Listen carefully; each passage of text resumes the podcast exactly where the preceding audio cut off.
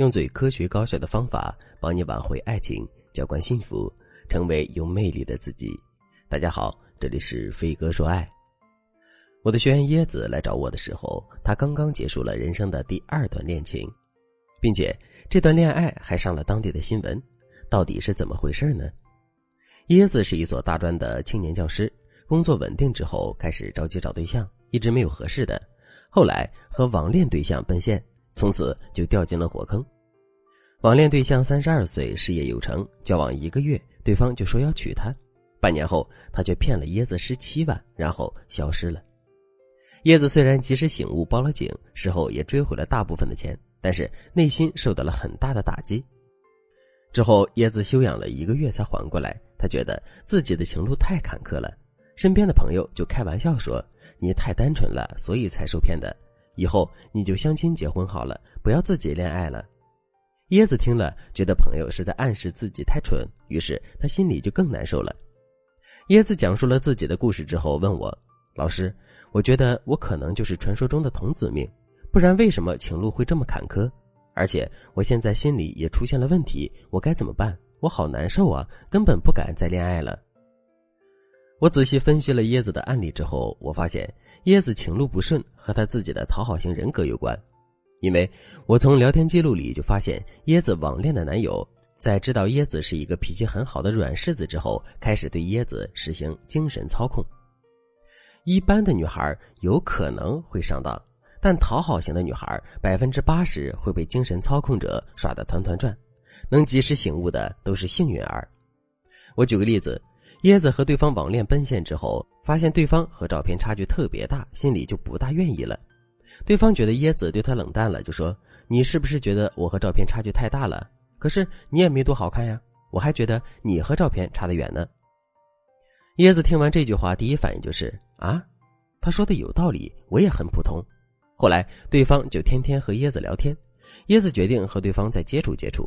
结果第二次见面，对方就说：“你明天来见我，还是穿之前朋友圈那件墨绿色的裙子吧，我看着挺好看的。”椰子当时就觉得不太舒服，但还是照做了。那次约会，对方狠狠地炫耀了一把自己的豪车和资产。然后第三次约会，两个人就基本确认了关系。对方就趁机说：“你看，这是我前任送我的打火机，三千多呢。”椰子说：“这么贵啊？”对方就说。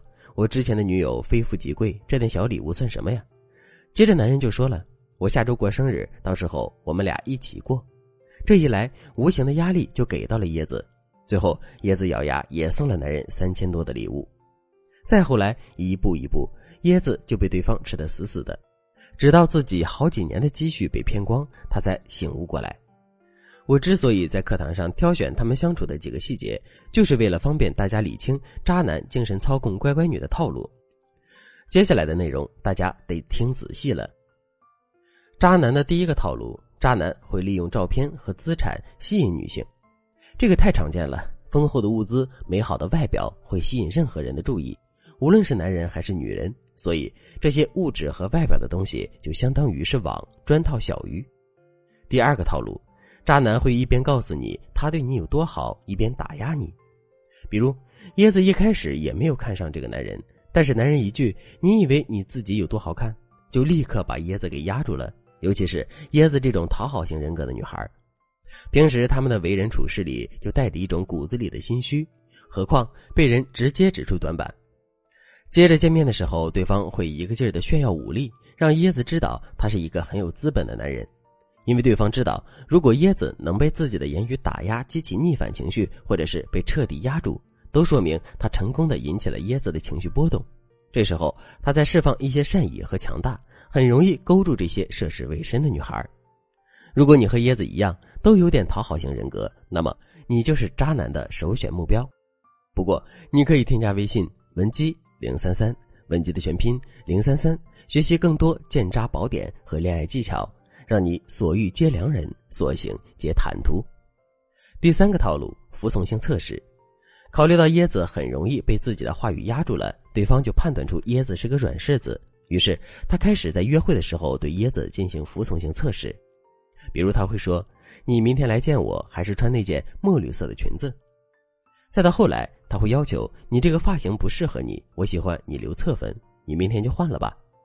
表面上看这些要求都不过分，无非是衣服、发型之类的小事儿，可实际上对方是在测试你对他的命令的服从度。这些服从性测试就是温水煮青蛙，你刚开始顺从一次两次，后面你就习惯了，而且他命令中涉及的事也会越来越大。随着你的习惯，你反抗他命令的可能性只会越来越小。第四个套路：对比压力。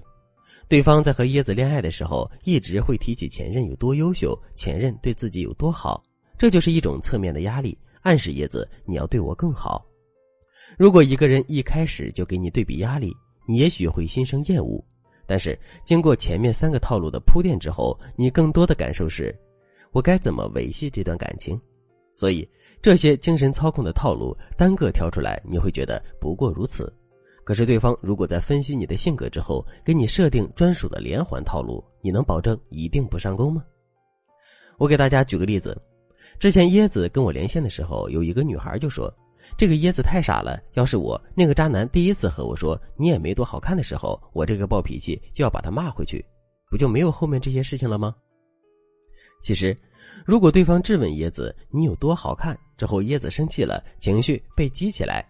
不理这个男人，那么这个男人接下来就会在自己的朋友圈秀自己的豪宅、豪车和孤独，把自己伪装成深情的人设，而且他还会显出自己积极向上的一面，让椰子觉得这个人也没那么糟糕。在确保椰子能看见他的动态之后，他会过几天再联系椰子。如果椰子态度软化，他就会继续开始他的套路。所以，如果你遇到一个精神操控大师，你什么性格，他就用对应的套路来对付你。更何况，他平时动不动就甜言蜜语，许你天长地久，平常人很容易就被他弄得上头了。所以，根本不存在上当的女孩就一定傻这个说法。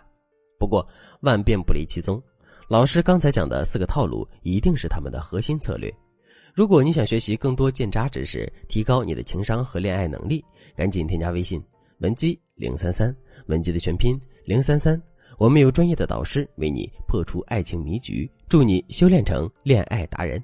同样，如果你身边的姐妹也遭遇了爱情中的糟心事儿，不知道如何决断，你可以把本期节目分享给她，我们一起来帮助她。好了，今天的内容就到这里了，我们下期再见。